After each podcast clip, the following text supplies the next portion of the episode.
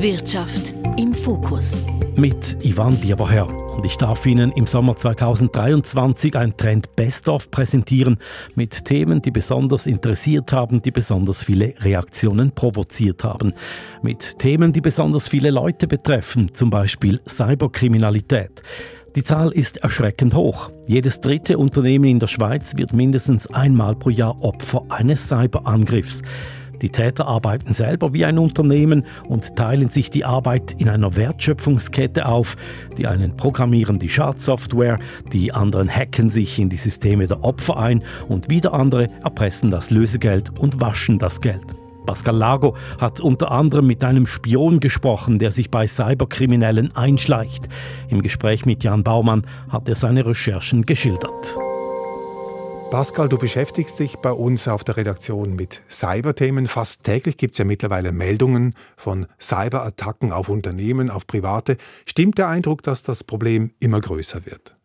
Ja, das aktuellste Beispiel ist ja die Universität Zürich. Sie wird diese Woche jetzt gerade von einem groß angelegten Cyberangriff heimgesucht. Die Universität Zürich geht zwar momentan nicht davon aus, dass die Systeme lahmgelegt werden, bleibt aber weiterhin alarmiert. Und es gibt noch zig andere Beispiele. Die Gemeinde Montreux, der Vergleichsdienst Comparis, die Zürich-Versicherung oder die Emil Frey-Gruppe, also der größte Autohändler der Schweiz. Sie alle wurden innerhalb der letzten zwei Jahre gehackt. Und jedes dritte kleine und mittlere Unternehmen wird einmal Opfer eines Cyberangriffes, jedes Jahr. Nun ist es ja so, normalerweise behalten die Unternehmen das unter dem Deckel, wenn sie attackiert wurden, aus Sorge um ihren Ruf. Du hast aber eine Firma gefunden, die sich geoutet hat. Ja, also das Unternehmen möchte schon auch anonym bleiben, aus Angst, dass ihre Kunden das Vertrauen verlieren könnten. Aber der Chef und ein Mitarbeiter, die wollten an die Öffentlichkeit, damit andere von ihren Erfahrungen lernen können. Es handelt sich um ein kleines Unternehmen aus Basel mit etwa 25 Mitarbeiterinnen und Mitarbeitern. Es ist im digitalisierten Großhandel tätig. Der Mitarbeiter, der als erstes gemerkt hat, dass das Unternehmen gehackt wurde, der ging sofort zum Chef. Und der Chef des KMU, der erzählte mir dann weiter von der verzweifelten Situation. Auch unsere Telefonanlage beispielsweise ist digitalisiert, also nicht einmal mehr das Telefon funktionierte. Also zweieinhalb Tage waren wir weder telefonisch erreichbar, noch konnten wir Aufträge verarbeiten, Offerten schreiben. Es war nichts mehr möglich. Das KMU wurde Opfer einer sogenannten Ransomware-Attacke. Das heißt, Hacker haben alle IT-Systeme und Daten so verschlüsselt, dass nichts mehr ging. Um das alles wieder zu entschlüsseln, hätte das Unternehmen ein Lösegeld bezahlen müssen. Also die Angreifer, die wollen das KMU erpressen. Genau. Dazu der Firmenchef. Die Forderung war ein Bitcoin, das waren damals rund 6000 Franken. Allerdings hat die Polizei dazu gesagt, das ist nur ein Test für die Zahlungsbereitschaft. Möglicherweise werden die Forderungen noch viel höher, wenn wir darauf einsteigen. Unser Ziel war es daher, nicht auf die Forderungen der Täterschaft einzugehen. Das konnten wir deshalb machen, weil wir externe Datensicherungen hatten. Diese externen Backups, die haben dem Unternehmen wortwörtlich das Leben gerettet. Nur so konnten sie nach zweieinhalb Tagen den Betrieb wieder aufnehmen. Doch auch dieser Totalausfall hinterließ schon einen großen wirtschaftlichen Schaden. Also die Ausfallkosten pro Tag schätzungsweise 100.000 Franken. Das ist sehr viel Geld. Das ist sehr viel Geld. Lass mich rechnen, zweieinhalb Tage, jeweils 100.000 pro Tag, das macht eine Viertelmillion Franken. Und das ist nur der Schaden wegen des Totalausfalls. Das Unternehmen hat kein Lösegeld bezahlt. Okay, das kommt dann noch dazu. Verschaffen wir uns doch mal einen Überblick über die Zahlen und die Dimensionen. Dieses KMO ist kein Einzelfall, hast du gesagt. Wie viele Unternehmen in der Schweiz sind von Cyberangriffen betroffen? Der Bund geht davon aus, dass sich die Cyberangriffe innerhalb der letzten zwei Jahre mehr als verdoppelt haben. Und rund jedes dritte KMU in der Schweiz wird pro Jahr Opfer eines Cyberangriffs. Und Experten sagen, dass etwa die Hälfte der betroffenen Unternehmen das Lösegeld bezahlt. Von wie viel Geld sprechen wir da? Jetzt mal nur vom Lösegeld. Das kommt darauf an, wie groß und, und finanzkräftig das Unternehmen ist. Von einigen 10.000 Franken bis zu einer Million Franken ist alles möglich. Und was kostet das nun, diese Cyberangriffe, die Schweizer Wirtschaft insgesamt? Das ist schwer zu schätzen, weil Unternehmen, die melden Cyberangriffe in der Regel ja nicht. Und Versicherungen und Anbieter von Antivirensoftware, die versuchen die Kosten vorsichtig zu schätzen, also konservativ. Und sie gehen in der Schweiz von mehreren Milliarden Franken aus pro Jahr. Weltweit geht es dann um Hunderte von Milliarden. Das sind jetzt aber nicht nur Lösegeldzahlungen. Nein, bei diesen Zahlen handelt es sich um alle möglichen Kosten, die durch Cyberangriffe verursacht werden. Also abgesehen von Lösegeldzahlungen auch Betriebsausfälle, Daten, die wieder beschafft oder zurückgekauft werden müssen und der Wiederaufbau von Kundenbeziehungen und Vertrauen. Wenn man das so hört, dann kann man wohl sagen, das KMU, dessen Manager du interviewt hast, das ist nochmal mit einem blauen Auge davongekommen. Nein, denn wir haben bis jetzt erst vom ersten Angriff gesprochen. Das KMU wurde noch ein zweites Mal gehackt. Der erste Hack, der war im Jahr 2020, also als alle im Homeoffice waren. Und der zweite Hack, der fand vor kurzem statt, Ende letzten Jahres.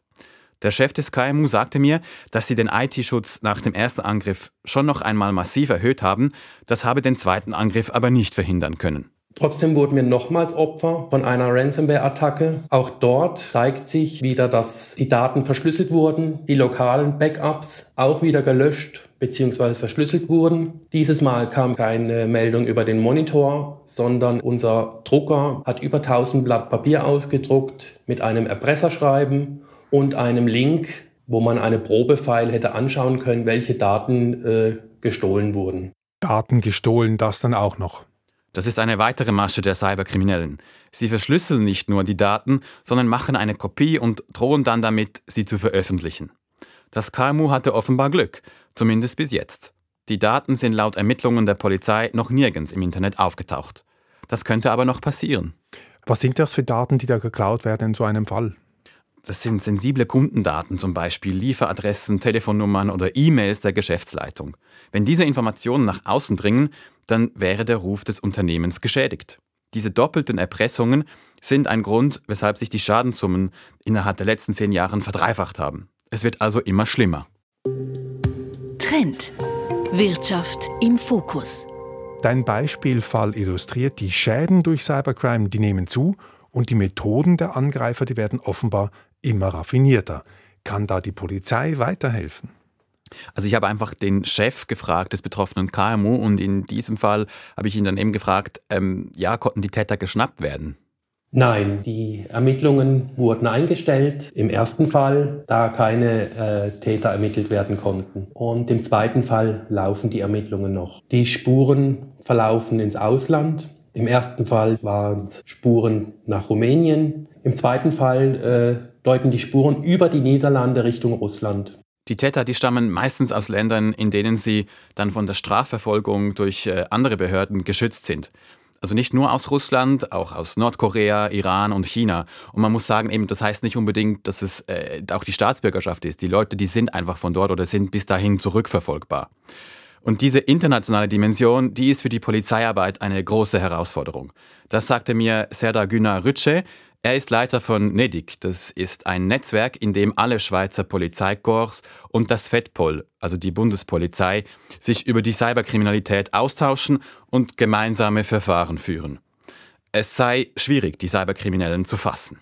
Die Aufklärungsquote ist tief. Es ist aus diesem Grund tief, weil die Täterschaft ja vielfach nicht lokal ist. Die Täterschaft ist irgendwo international. Sie muss auch nicht dort sein, wo, wo man sie auch äh, aufgrund von IP-Adressen ortet. Heißt auch, dass wir auch weniger Festnahmen haben, weniger Personen identifizieren als bei üblichen Delikten. Dann habe ich ihn gefragt, ob die Täter ihnen immer einen Schritt voraus seien und ob sie überhaupt noch nachkommen. Also das ist immer so ein Katz-und-Maus-Spiel. Das ist so, wichtig ist einfach für uns, dass wir der Täterschaft so verfolgen können, dass wir auch Beweise in der Hand haben, die dann bis letztendlich zu einer Verurteilung reichen. Wir sind auch äh, Rahmenbedingungen gebunden, wie auch äh, das lokale Recht, das internationale Recht. Und deshalb sind, ist es schon so, dass wir der, der Täterschaft nachspringen, aber wir haben auch damit Erfolg. Und dann stellt sich natürlich die Frage, wie viele äh, Täter, Cyberkriminelle dann am Schluss in einem Schweizer Gefängnis landen. Wie viele kann ich Ihnen nicht sagen. Ich kann Ihnen nur so bestätigen, dass solche sitzen äh, in Schweizer Gefängnissen. Und das zeigt auch, dass die Ermittlungen gegen Cyberkriminalität vor allem im Ransom-Bereich erfolgreich sind und dass die internationale Kooperation auch gut funktioniert. Also dieser Experte, der ist ja recht optimistisch. Das macht mich jetzt etwas skeptisch. Redet er das Problem klein? Das ist die spannende Frage. Das Problem für die Polizei ist, dass die Täter immer professioneller werden. Immer professioneller? Was muss ich mir darunter vorstellen? Das habe ich Mark Rueff gefragt. Er kennt die Täterseite gut, weil er mit ihnen verhandelt und die illegalen Märkte ausspioniert. Mark Rueff ist Gründungsmitglied von Skip, einem Unternehmen für IT-Sicherheit. Er erklärte mir, dass man sich solche Hackerbanden wie große Unternehmen vorstellen muss. Ja, es gibt verschiedene größere Ransomware-Gruppierungen, die mit äh, Erpressungen sehr viel Geld verdienen. Und äh, das ist wirklich geführt wie ein, ein, ein äh, mittleres Unternehmen oder größeres Unternehmen. Es gibt verschiedene Teams, es gibt Entwickler, es gibt Leute, die sind für die Webseiten zuständig, es gibt Leute, die sind für den Support zuständig, falls ein Kunde zum Beispiel oder ein Opfer äh, zahlen möchte, aber äh, das nicht kann, weil es sich mit Bitcoin nicht auskennt. Also das ist sehr stark äh, professionalisiert. Hackerbanden mit eigenem Kundenservice, Support für ihre Opfer sozusagen. Habe ich das richtig verstanden? Ja, also wenn du als KMU gehackt wirst und du dich zum Beispiel mit Bitcoin nicht auskennst, also der Kryptowährung, die die Erpresser gerne benutzen, dann helfen dir die Hacker. Aus purem Eigeninteresse. Sie wollen ja, dass du schnell bezahlst. Es handelt sich also wirklich um organisierte Kriminalität. Das heißt, die Erpressersoftware, die wird zum Beispiel nicht unbedingt von denjenigen entwickelt, die dann auch das Unternehmen angreifen und erpressen. Die Erpressersoftware kann man kaufen. Und es gibt dafür sogar einen Fachausdruck. Ransomware as a Service. Du kannst dir das als Wertschöpfungskette vorstellen. Die einen schreiben das Schadprogramm, andere hacken sich dann in das System der Opfer und wiederum andere, die kümmern sich um die Erpressertransaktionen, meistens eben in Kryptowährungen. Die sind also dafür zuständig, die, die Spuren zu verwischen und dann auch noch das Geld zu waschen. Das sind sozusagen alles einzelne Teams. Im Gegensatz zu einem Großunternehmen kennen die sich meistens aber nicht, sondern sie kommunizieren miteinander über das Darknet. Sag rasch, das Darknet, was ist das und was hat das jetzt hier für eine Funktion in diesem Zusammenhang? Das ist eine Plattform für illegale Machenschaften. Man kommt nicht über das Internet rein, wie wir es sonst kennen, sondern du brauchst zum Beispiel einen speziellen Browser und bist dann anonym unterwegs. Es ist aber nicht schwierig, ins Darknet reinzukommen. Das sagt mir Mark Rueff. Jeder kann ins Darknet, wenn er einen handelsüblichen Computer besitzt. Technisch ist es nicht schwierig, viel schwieriger sei es, in die richtigen Foren eingeladen zu werden. Das ist so wie beim E-Banking, so kann man sich das vorstellen. Nur auf Einladung oder mit einem Login kommt man rein. Die Polizei zum Beispiel, die kommt ja auch nicht einfach in unser E-Banking rein, obwohl es auf dem Internet ist. Und die illegalen Seiten oder Chats auf dem Darknet, die findet man nicht einfach so. Es gibt keine Suchmaschine wie Google. Die meisten spannenden Bereiche sind natürlich wirklich sehr geschlossene Benutzergruppen. Also es bedeutet, man kann dort nicht hingehen und sagen, hallo, ich möchte auch im, äh, in diesem Waffenmarkt äh, mitmachen, sondern dort wird man eingeladen. Und diese Einladungen erfolgen natürlich nur an Leute, die sich irgendwie in der Szene bewährt haben oder die spannend sind für diese Märkte. Normalerweise ist es so, dass eine Person muss bürgen für die Person, die eingeladen wird. Also sobald eine der beiden äh, einen Regelverstoß ausübt, verlieren beide die Position im Markt. Also ähnlich ein bisschen wie bei einem besseren Golfclub. Und das macht es natürlich sehr aufwendig. Also wir hatten einen Waffenmarkt, dort hatten wir 16 Monate, bis wir diesen infiltriert hatten, weil wir uns zuerst in der ganzen Waffenszene eigentlich beliebt machen mussten, um da überhaupt zur Diskussion zu stehen, ob wir da äh, mitmachen dürfen sich bei Hackerbanden einschleusen auf Waffenmärkte, gelangen über Monate hinweg das Vertrauen gewinnen der, der Kriminellen dort. Das klingt kompliziert, das klingt auch ziemlich anspruchsvoll. Ja, ähm, die IT-Sicherheitsfirmen, die müssen viel können, denn sie sind parallel in ganz verschiedenen von diesen illegalen Märkten unterwegs es geht aber immer um das Gleiche. Sie müssen Vertrauen herstellen können, diese Sicherheitsfirmen. Sie müssen eine Beziehung aufbauen zu den Kriminellen, damit die Verbrecherbanden sie in ihre Gruppe aufnehmen. Ich wollte von Mark Rueff wissen, wie man das denn genau macht, weil das Darknet ist ja eben anonym. Das heißt, du kannst die Verbrecher nicht einfach so mal auf einen Kaffee oder ein Bier treffen. Hauptsächlich chatten das äh, gibt dann die weitere Herausforderung, dass wenn wir eine Legende bilden, also eine fiktive Person, dann äh, möchte ich ja natürlich nicht äh, ich selber sein als Schweizer. Ähm, das macht auch wenig Sinn. Also wenn ich zum Beispiel eine 9 mm kaufen möchte, kann ich ja mich als Schweizer ausgeben. Aber wenn ich 20 Panzerfäuste kaufen möchte, dann ist das geopolitisch nicht plausibel. Ähm, aber eben, was bin ich dann, wenn ich zum Beispiel 20 Panzerfäuste kaufen möchte? Dann bin ich vielleicht ein Russe. Dann habe ich aber genau das Problem, dass äh, mein Gegenüber vielleicht auch ein Russe ist und mit mir Russisch sprechen möchte. Und dann brauche ich einen Simultanübersetzer. Dann ist es dann so, dass dieser ja äh, dialektfrei schreiben können muss und auch zeitnah verfügbar sein muss. Das muss man sich mal vorstellen. Die Sicherheitsexperten, die wissen, wie sie verhandeln müssen, aber sie kennen halt vielleicht die Sprache nicht. Und darum sitzt ein Simultanübersetzer äh, manchmal neben ihnen, der dann wirklich im Moment sofort äh, die, die Texte der Verhandlungen oder so übersetzt. Denn nur in der richtigen Sprache lässt sich Vertrauen auch aufbauen. Und ähnliche Probleme haben die Sicherheitscracks dann bei Datendiebstahl. Ja, wenn ein Unternehmen befürchtet, dass wichtige Daten geklaut worden sind, dann versuchen die Sicherheitsfirmen herauszufinden, ob diese Daten auch wirklich im Darknet herumgeistern. Gerade beim Datenhandel ist man sehr früh darum bemüht, dass man ein Sample kriegt. Also ein wirklich guter Anbieter wird von sich aus schon ein Sample anbieten, weil eben er weiß ja, dass die Daten gut sind und das Sample tut ihm nicht weh. Und dann schauen wir das natürlich an ähm, besprechen das mit dem Kunden und es kann sein, dass der Kunde sagt, diese Mailadressen, die hier vorkommen in diesem Leak, die haben wir gar nicht in einer Datenbank. Wir haben gar keinen Kunden mit dieser Mailadresse und dann ist das natürlich dann schon ein sehr starkes Signal, dass, der, dass dieses vermeintliche Leak äh, so nicht existiert oder nicht plausibel ist. Die Sicherheitsfirmen, die investieren hier sehr viel Zeit. Und Zeit kostet ja bekanntlich Geld. Wie viel kostet denn der Dienst oder die Dienstleistung einer solchen IT-Sicherheitsfirma? Also einige tausend Franken mindestens, schnell einmal gegen 20.000 Franken. Es kommt halt darauf an, wie lange die Verhandlungen mit den Kriminellen dauern ähm, und ob zum Beispiel eben diese Spione in den Netzwerken aktiviert werden müssen oder sogar komplett neu aufgesetzt, also dass man sich einige Monate Zeit nehmen muss, um das Vertrauen herzustellen. Pro Personentag kann man etwa mit 1800 Franken rechnen. Das ist ein hoher Tagesansatz. Ja, und da sind die Expresszuschläge nicht einmal dabei. Also es können dann noch Expresszuschläge dazukommen, wenn es dann richtig schnell gehen muss, weil ganz wichtige Daten zum Beispiel geklaut wurden. Und weil das so teuer ist, sind die Hauptkunden der IT-Sicherheitsfirmen eher Banken, Pharmakonzerne und staatliche Behörden. Hm, leuchtet ein, Großkonzerne, die haben tiefere Taschen. Genau, sie haben mehr Geld zur Verfügung, um sich das zu leisten, aber auch die Kriminellen, die lassen sich eher auf Verhandlungen mit solchen großen Unternehmen ein. Die großen Unternehmen, die werden gezielt von den Kriminellen ausgewählt. Bei kleineren und mittleren Unternehmen, also KMUs, sind sie weniger wählerisch. Da ähm, werden die Opfer oft von komplett automatisierten Angriffen heimgesucht. Also von Robotern? Sozusagen. Du musst dir vorstellen, Kriminelle greifen dann nicht ein KMU XY an, weil es jetzt dieses spezifische KMU ist, sondern sie äh, hacken großflächig ein bestimmtes System und schauen, wo sie reingekommen sind und diese KMUs erpressen sie dann komplett automatisiert. Also vom Hack bis zur Lösegeldzahlung läuft dann alles automatisch ab.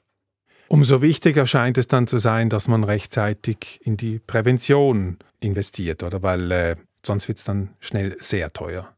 Das ist so. Ich habe den Chef des KMU, das Opfer wurde von einem Cyberangriff, gefragt, wie sich Unternehmen besser schützen können. Also was sie anderen KMU mit auf den Weg geben dass man seine Server und Computer aktuell hält, weil permanent gibt es auch äh, Sicherheitslücken. Dann sollte man sich auf jeden Fall um Datensicherung kümmern und prüfen, reicht mein Datensicherungskonzept aus? Verlasst euch nicht auf lokale Datensicherungen. Schaut, dass ihr externe Datensicherungen habt. Ja, aber diesem Beispielunternehmen hat das wenig geholfen. Sie wurden gerade noch ein zweites Mal gehackt. Die absolute Sicherheit, die gibt es nicht. Das sagt mir auch die Polizei. Und was noch dazu kommt, ist, dass das schwächste Glied leider immer noch die Mitarbeiterinnen und Mitarbeiter sind. Und deswegen gab mir der Chef des KMO mit, dass die Mitarbeiter zu schulen das wirklich der absolut wichtigste Tipp ist. Es besteht der Verdacht, dass ein Mitarbeiter irgendwann einmal vor diesem Angriff eine E-Mail geöffnet hat oder eine Datei geöffnet hat, die verseucht war und irgendwann wurde diese dann aktiviert. Von dem her, also Mitarbeiter-Awareness und äh, die Sensibilisierung im Umgang mit E-Mails und Internet sind eminent und der beste Schutz für ein Unternehmen. Pascal, fassen wir zusammen. Also aus Sicht der Unternehmen, die Opfer werden können, geht es darum, zuerst einmal eine gute Prävention zu betreiben, also sich möglichst gut zu schützen, damit es dann wenigstens nicht ganz so schlimm wird. Also da kann man schon einiges machen, oder? Genau, das Wichtigste ist eben die Mitarbeiterschulung, weil das, die Mitarbeiter immer noch der schwächste Link sind, ein Backup zu haben, extern, damit man jederzeit die Systeme wiederherstellen kann und einfach die, die Systeme immer auf dem aktuellsten Stand zu halten. Jetzt haben wir aber auch gehört, wegen der hohen Professionalisierung dieser Cyberbanden, sage ich mal, ist es gar nicht so einfach für die Polizei, diesen Tätern dann auch auf die Schliche zu kommen. Die Täter sind in großen Gruppen unterwegs, sie machen Arbeitsteilung, sind hochprofessionell und können viel Geld verdienen und gehen tendenziell eher wenig Risiken ein, weil sie anonym unterwegs sind und sehr stark grenzüberschreitend. Das macht es so schwierig. Also wenn ich jetzt betroffen wäre, würde ich dann sagen, okay, ich versuche wenigstens mich zu schützen, ich gebe Geld aus dafür, lieber für die Prävention als für all die Kosten, die ich habe, wenn ich, wenn ich gehackt werde. Ich würde sagen, die Investition in die IT-Sicherheit vorab, die lohnt sich immer gegenüber ein Opfer zu werden. Also diejenigen KMU vor allem oder auch Großunternehmen, die darauf pokern, erstens nie äh, angegriffen zu werden und wenn sie angegriffen zu werden, dann zahlen sie halt einfach ein bisschen Lösegeld und dann sind sie draußen. Die machen einen Überlegungsfehler, weil eben, wie wir auch in diesem Beispiel gesehen haben, äh, wenn nichts mehr geht, dann ist man in der Existenz gefährdet. Und einige Tage können sehr, sehr viel Geld bedeuten. Deswegen, es lohnt sich immer in die IT-Sicherheit vorab zu investieren. Und es muss nicht einmal mega teuer sein. Es geht wirklich auch darum, Prozesse äh, zu optimieren und eben die Mitarbeiterinnen und Mitarbeiter zu schulen.